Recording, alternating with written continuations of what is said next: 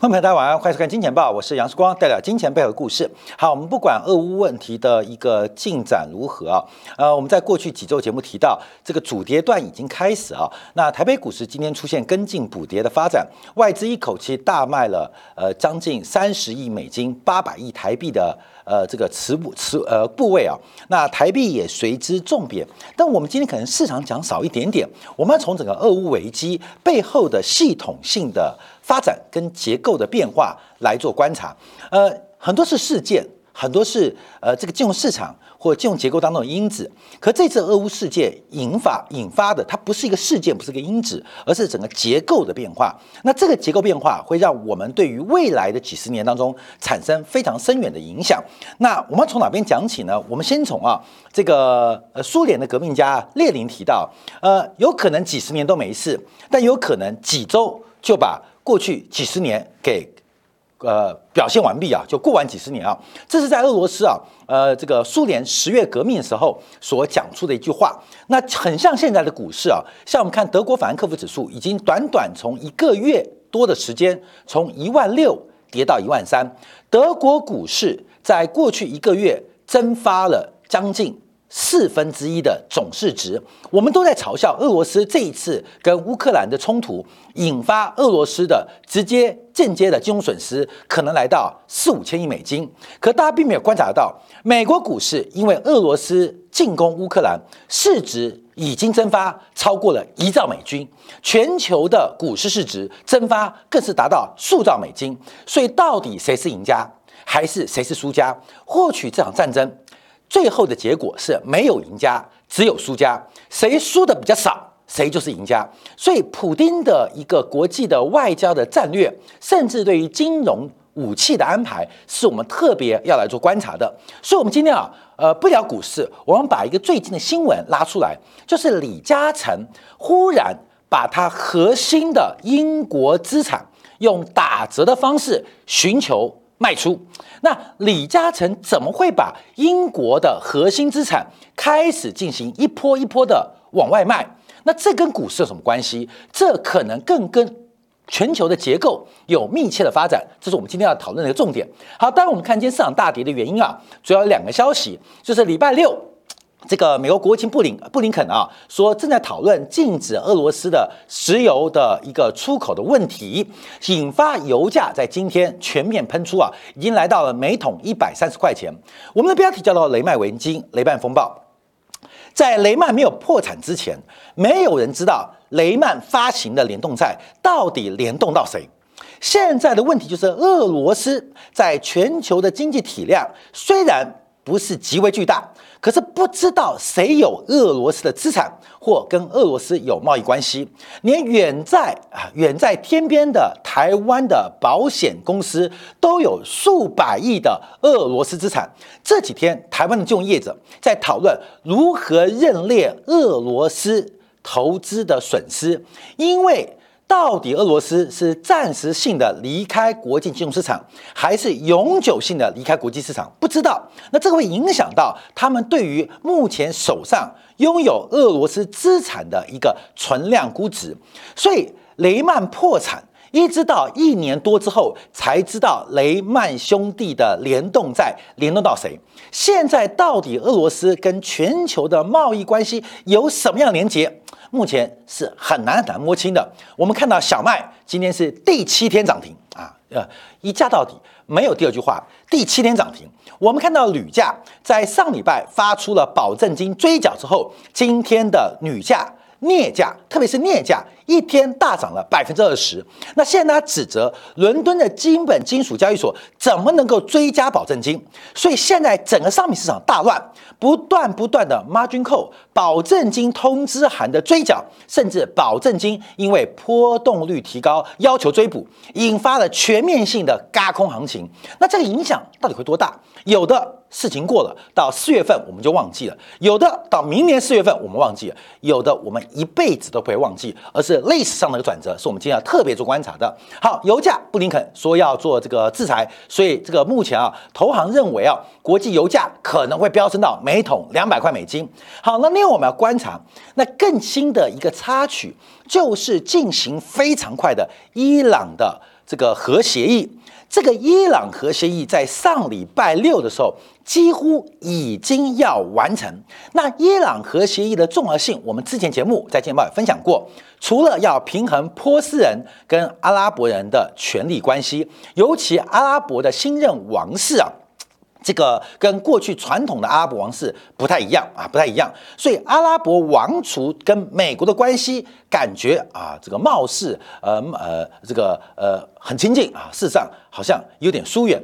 所以伊朗来制衡阿拉伯人很重要。再加上现在全球石油缺口巨大，急需要伊朗原油重新投放到国际市场当中，甚至。连美国也开始重新展开解除对委内瑞拉的石油管制，所以代表全球生市场的缺口极为惊人。谁能够弥补俄罗斯原油每天五百万桶的缺口？这五百万桶缺口谁来补？伊朗、委内瑞拉其实补不了哦，补不了。他们两个国家就算马上开放。在未来几个月，顶多提供全球大概两百五十万桶的原油，所以缺口还没有补到。哈萨克的原油又因为透过跟俄罗斯的共管关系啊，油管面有俄罗斯原油，也有哈萨克原油，所以哈萨克的原油现在出不来，所以供给的缺口越来越大。可是需求期待的是伊朗核协议，那这时候俄罗斯将军了啊，使出大杀大杀术、大王牌，什么意思？就是俄罗斯要求在这场协议当中。不能不能影响到俄罗斯跟伊朗的贸易关系。那因为我们目前注意到，这个对于俄罗斯的全面性的金融制裁或商品制裁，那难道在伊朗开后门吗？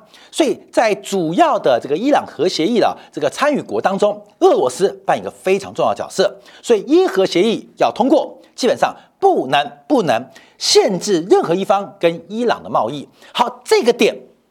卡死美国了啊！这个点卡死美国了，而且尤其啊是俄罗斯外长啊，这个拉夫洛夫很厉害，在法国、德国的谈判人士回国来交代即将签署伊核协议，就是离开会场喽。他忽然丢这一句啊，就说签可以，但不能影响俄罗斯跟伊朗的这个呃贸易关系。哈，那代表伊核协议。根本没法签字，俄罗斯不支持不签字，基本上伊朗要恢复石油出口又形成了一个巨大的阻碍，所以整个油价的暴冲跟喷出，引发了金融市场非常恐慌的发展。过去油价到一百块以上，基本上就是送分题，不管是美国股市还是中国股市，不管是英国股市还是香港股市，只会跌不会涨。每次油价到一百块美金之上，都是一个恶性的通货膨胀很重要的指标，所以油价的大幅走高，基本上使得全球股市的主跌段来的又急又猛又凶。好，那我们回来观察啊，包括呃这几天像铝价、镍价，还有包括我们看到的铜价都在喷出啊。那今天涨幅比较大的，包括了像镍价跟铝价的价格啊，都出现喷出。那这个喷出，第一个是现货，这个呃跟期货出现了溢价。就代表现货非常紧缺。第二个是目前保证金不断的提高啊，因为波动率放大嘛，所以光明讲你做过期货就知道，随着波动率放大，交易所会提高保证金的要求。那本身价格已经在喷出，波动性也在放大。对于空头的投资人，在基本金属、在原油上面，基本上。就是一个赶尽杀绝的惨况，尤其是很多的，包括像小麦、像镍价，现在没有办法平仓，没有足够的流动性平仓。以小麦为例啊，我们以小麦为例，天天开盘就是涨停板，关没有？现在没有线哦，现在没有线哦，好，没有线哦。为什么？它一价到底，每天开盘就一个价涨停板。今天开盘啊，夜这个电子盘啊，就是涨停板，没有价，没有量。所以，就算你在这边啊，对不起，我钱不够了，我被断头了啊，好断头了，哎，关没有？被断头了还不能留全尸哦，因为你的部位还在交易商手上等待出清，所以最后要结算哦，可能会让很多做空小麦投资人家破人亡。为什么？月线没有办法回补，那这个没有会办法回补，会引发投资人的压力，那投资人还不起来，会引发交易商的财务危机，所以一场。及类似的雷曼风暴已经爆发了。其实雷曼兄弟总共联动在相关资产就不到六千亿美金，真正有毒的在三年之后结算，大概也其中三四百亿美金而已啊，就是三四百亿美金。可三四百亿引发了雷曼兄弟的五六七美五六七美金的兑付危机，而雷曼兄弟作为一个这个肇事者，作为一个交易商一级交易商。它出现的信用危机就进一步的扩散啊，包括了 AIG 啊啊，包括了美林证券啊，甚至连高盛都支撑不了。那现在就是俄罗斯这个点正在引爆类似雷曼兄弟的危机。我跟俄罗斯没关系哦，可是我是。商品市场的一级交易商，我的客户大面积的违约跟停损，无法做交割，我本身的信用风险就大幅走高，我存在交易所的保证金已经明显不能负担，可能潜在的亏损就会影响到我的信用，那这个信用就会形成在金融层面的危机开始扩散，所以这次啊，非常非常啊。类似啊，雷曼兄弟的扩散坡，就是核心资产或核心有问题的资产，或许多，或许不多，但因为不知道有多少，也不知道这些有毒的资产跟其他没有毒的资产中间的关系如何，完全很复杂、很混淆。像最近有个消息啊，第一个，MACI 啊要把俄罗斯踢出这个新兴市场。新市场指数，也就新市场很多的被动型基金啊，它是按照 MSCI 的标准来建建立这个 portfolio 建立组合的。现在你把俄罗斯踢出去，那我手上的股票怎么办？我手手手上的股票怎么办？怎么办啊？怎么办？那这个制裁又让很多的你不能卖掉的话，我就要赎回啊。关键税就是百分之一、百分之二的俄罗斯资产，它把整个新市场的大面积的资产全部。给污染的，我们可以讲，就是有毒资产污染了更大面积的资产。像今天啊，我们看到全球几个事务所，像 KPMG 已经正式宣布退出俄罗斯市场，现场就有三千七百个俄罗斯的合伙人，包括了会计师，没有工作要失业了。那 KPMG 的退出也正是代表俄罗斯跟国际当中在签证这部分，在会计、在财务签证这块脱轨了。脱轨了，那就麻烦了。我们怎么去清算俄罗斯的资产？不管有毒没毒，基本上压力都非常非常大。所以，我们就要特别观察这次影响冲击是极大的。好，那我们就回来看结构问题。因为有个新闻啊，我觉得要跟大家分享。就在欧洲能源危机之际啊，啊，这个欧洲的这个天然气，包括英国的电费啊，都在狂飙。李嘉诚家族准备用一百五十亿的英镑卖掉英国最大的配输电公司，不是发电公司哦，是配电公司，就是英国能源网的公司。事实上，李嘉诚卖这个公司啊，是获利非常非常惊人。可是他是按照之前市价大概八五折委托拍卖，也就是李嘉诚非常急于把英国的资产在这个时候打八五折抛售，而且英国的配电公司基本上。这种流动性非常小哦，你能买，但你要卖很难卖，你卖掉要买回来也很难啊。这种核心资产啊，买不到也卖不掉，卖掉要买回很难，买到了要丢掉也很难。可是李嘉诚在这个时候决定开始抛售英国的核心资产。为什么李嘉诚家族在这边要寻求，包括找了麦格里呀，包括 KKR？来进行开标啊，希望能竞标，能够把它卖掉啊，卖掉。这背后的问题就不是金融市场价格的问题。李嘉诚的思考可以跟我们想象的更不一样。过去这十年，李嘉诚大举的抛售大陆市场的资产，被大家诟病啊，大家诟病。可事后看来啊，李嘉诚很多资产的这个呃时间点卖的是非常非常漂亮。那那他看到什么？他看到的不是股价周期哦，他也看到不是房地产周期哦，他看到的是一个政治周期啊！大家懂我意思吗？李嘉诚作为华人首富，早在十年前似乎就预测到共同富裕时代的来临。他那么大的资产，不是十天，不是十个月能够结束的。他花了十年时间，把中国的投资大批大批的逐步的收回。他现在开始收回英国的资产，这不会是第一步，只是开始的一个节奏，这绝对不会是最后一个资产。那以那么聪明的李嘉诚，他又看到了什么样的政治风向？我们就是今天要特别跟大家来做分享的。市场上的大跌，我知道大家很关心市场，可是我认为啊，更关心结构出现变化，股价涨涨跌跌。台北股市啊，今天跌了五百多点。大家可以恐慌，也可以不恐慌，因为不会每天跌五百点。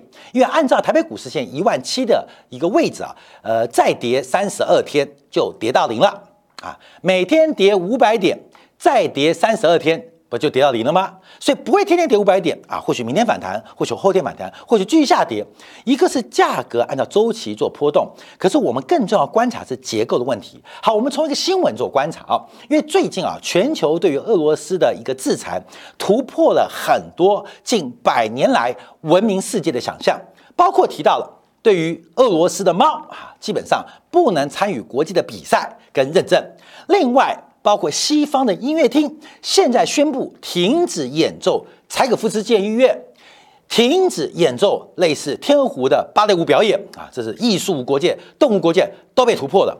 那我们更重要的观察是私有财产不可侵犯，记住哦，这八个字哦，私有财产不可侵犯，因为按照目前西方对俄罗斯的制裁，全球只剩下一样东西还没被制裁到。就是俄罗斯方块啊，各位，俄罗斯方块没制裁到，所以我们预估啊，很快在下礼拜不准玩俄罗斯方块啊，主要是俄罗斯，因为俄罗斯猫不能玩了嘛，俄罗斯音乐不能听了，俄罗斯舞不能跳了，下一个就是俄罗斯方块也不能玩了。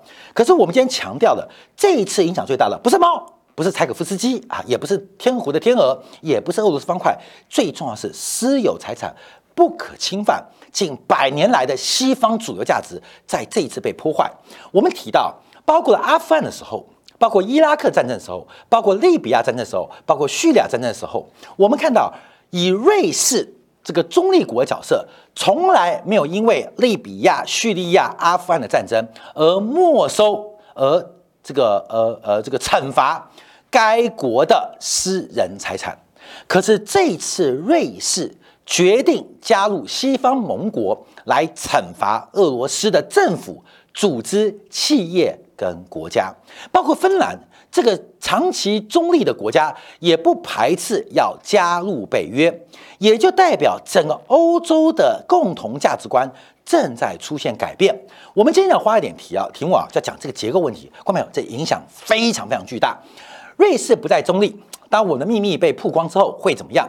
二月二十八号，永久中立国瑞士宣布以道义之名制裁俄国，参与欧盟对俄罗斯一系列的制裁计划，包括冻结俄罗斯政府、组织、企业到个人范围的所有资产，所有俄罗斯的个人。所有俄罗斯的机构，它的资产都受到波及，包括了我们看到德国开始查扣俄罗斯亿万富豪啊，这个将近这个一百多十五这个六亿美金的游艇，意大利现在抢的。来没收俄罗斯停在地中海的游艇，包括英国冻结了三名俄罗斯富豪在英国的资产，美国组建了盗贼缉捕行动特别小组来冻结跟没收俄罗斯的资产，而俄罗斯国家电视台的主持人在电台表示，美国人告诉我们。欧洲拥有神圣的私人财产权，所以今天啊，金钱报要跟大家讲一个金钱背后故事。什么叫做神圣的私有财产权？这是所有政治发展最核心、不可破的价值观。回想过去几年，这个中国啊，呃，中共啊，还修改宪法。啊，修改了财产法，把物权跟私人财产权在中国这个政治体制跟社会主义的哲学当中，把私有财产的尊重拉到宪法的地位，也代表中国正在重视对于个人的生命安全及财产，这是一个并列重要的部分。所以，私人财产权是神圣不可侵犯的。我们来看一下。这个私人财产权就是西方价值观，叫皇后的贞操。假如往前追，这个私有财产神圣不可侵犯，来自于一七八九年法国大革命所颁布的《人权与公民权宣言》，其中第十七条就特别提到，财产是不可侵犯跟神圣的权利，除非合法认定的公共需要对他明白提出要求，而且要基于公正跟补偿的条件，不然任何人的财产皆不可受到剥夺。我们看德国宪法在一九四九年公布的新宪法，德意志联邦共和基本法也特别提到，在其中第十四条，财产权跟继承权应该给予保障。英国没有成文宪法，可是，一六八九年这个权利法案的第十三条也提到了，这个凡是未经议会准许，借口国王特权而为国王征收，那假如没有补偿的话，仍然视为非法。好，这个但是英国现在国王不会征收了，可代表英国没有成文宪法，可在权利法案上提到，把私有财产权拉到最高的角度。美国一七八七年也没有订立私有权啊私有财产法，可是在美国权利法案同样也提到，不能剥夺生命，不能剥夺自由，不能剥夺财产。生命、自由、财产，这是西方价值观最重要的基石。生命、自由、财产。每天我们看到美国、英国都在吵说：“哎呀，你没有自由，你没有自由，没有自由，你不尊重生命，你不尊重生命。”我们从来不会碰到说你没收我财产。可是这一次，西方国家在生命自由之外，把另外一只脚带来极大的一个威胁。联合国在一八四八年成立的时候颁布《世界人权宣言》，第十七条就特别提到，任何人的财产不得任意剥夺。好，观众，我们就要回来看，这是欧洲文明的基石啊。所以，我们看到这次啊，大家有看到一个很重要的新闻啊，就是这个俄罗斯一个富豪拥有这个英超切尔西球队的俱乐部，那个阿布拉莫啊，阿布拉莫维奇啊，在这个社交平台发言啊。他说：“现在把这球队卖掉嘛，因为他资产现在被冻结嘛，卖掉捐给公益，也不知道卖掉卖不掉。”他说：“资本主义的本质一开始就是毫无羞耻的掠夺，包括强国对掠弱国的掠夺，权力对社会掠夺，官员对平民掠夺，富人对穷人掠夺。强盗始终是强盗，只不过穿了身西装。这一次啊，我跟你讲，其实他也是富人，他也是强国，只在这一次受到更强的、更富的人。”一个掠夺，所以他有感而发，在社交平台发表这个文章。所以，我们看到欧洲文明的基石就是生命、自由跟财产。生命、自由跟财产，这次剥夺的是这三角当中的其中一角，就是财产权。个人财产权的剥夺，这各位要注意到，这就引发到全球过去价值观定锚的不确定性。我们看最近啊，包括你看到这个呃，现在包括华盛顿哦，叫自由车队啊，自由车队，自由车队反对什么？他们不反对疫苗，他们反对疫苗的限制活动的法律。所以疫苗的接种，现在自由车队越闹越大啊，就生命、自由跟财产嘛。从那个美加边境闹事，那个自由车队现在包围华盛顿了嘛？现在开回来啊！他们不是不在乎生命，也不是不在乎财产，他们在乎自由。所以现在啊，全世界在大乱哦，根本大乱哦。我们在讲伊核协定哈，我来讲一下这一次为什么西方国家不敢对俄罗斯反扑做反击？为什么？因为普京有核子弹嘛。大家都知道，因为普京有核子弹嘛，狗急跳墙，普京丢核子弹怎么办？这大家都知道。那西方国家说乌克兰有核子武器的威胁，那哪一天普京进攻波兰的时候，你还要担心核子武器的威胁吗？普京的核子武器威胁始终存在。看到没有？伊朗收到什么讯息？只要你有核子武器，我可以比普京更嚣张。所以这个世界价值观完全大乱了，而美国又为了弥补现在惩罚制裁俄罗斯的原油缺口，要放宽对伊朗核相关的使用的权利。那伊朗会不会在十年后就发展出核子武器？那又变成伟大不掉呢？所以这个世界现在出现非常大的一个破坏跟动荡。所以为什么要从？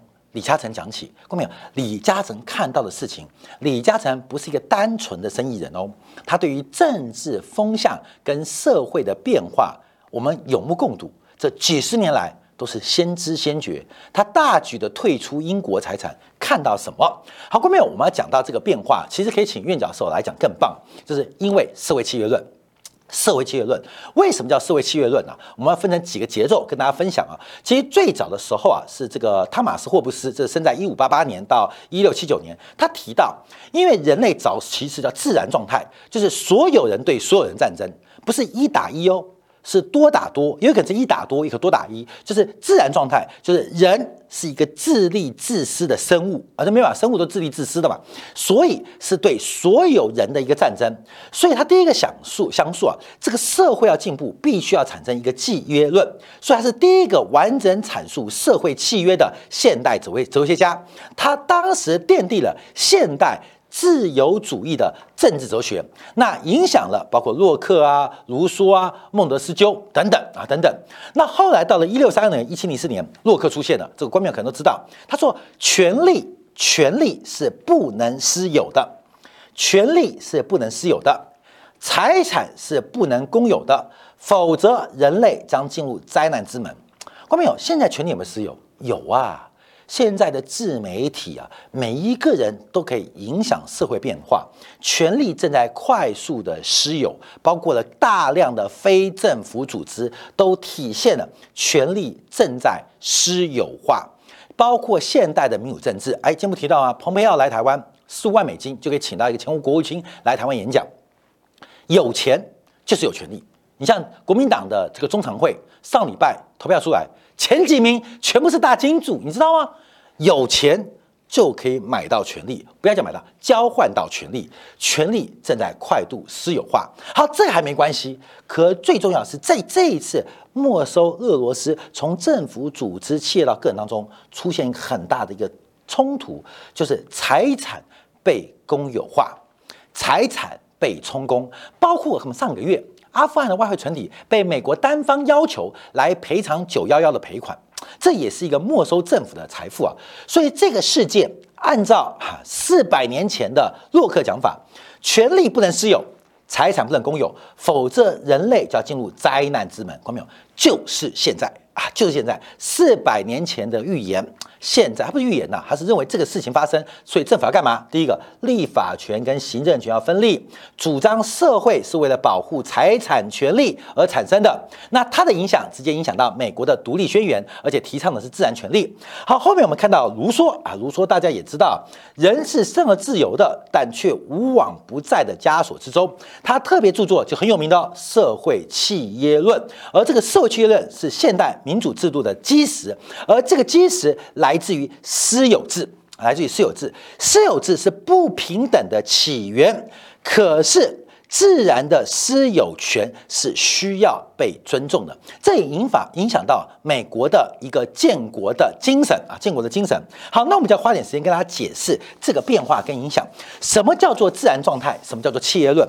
我们人类会走到这个地步，基本上就是从自然状态进步到契约论哦。自然状态就是人类在最原始的生活情况当中是自私的，为了生存不择手段，没有框架，没有边际，没有道德，没有法律，就是为了我的生存，还有我的生存品质而不断的竞争。而契约什么？契约就是不要再战争，斗争要限制。战争跟冲突要得到规范，所以人类为了和平，把自然权利交给了政府。我们在和平有秩序的生活环境而订立契约，那干嘛？那交给了政府，由政府就形成了一个监督跟托管的代议契约。这就是现代我们所谓文明的来源，包括了北京的中国共产党干嘛？以人民为主。为人民服务，他讲也是讲这个社会契约的概念，所以人的自然状态是个人主义，可社会是协作的，所以社会契约很重要。又回来重点，生命自由更重要。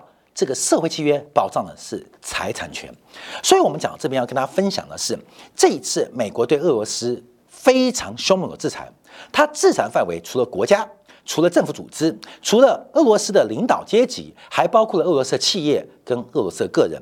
在欧洲这块土地当中，大片大面积的欧洲富豪们，他们不见得支持普京，可这一次都受到西方制裁的剥削、掠夺，丧失了所有，甚至现在连留美的俄罗斯学生都没有生活费跟学费可以继续下去。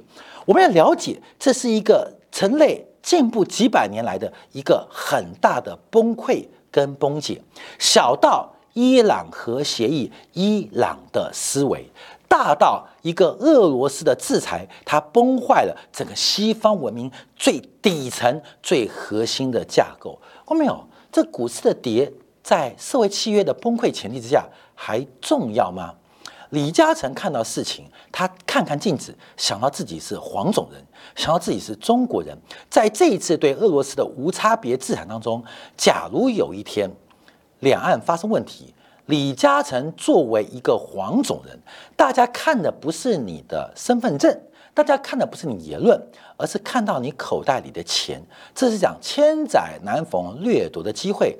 李嘉诚的举措已经反映到。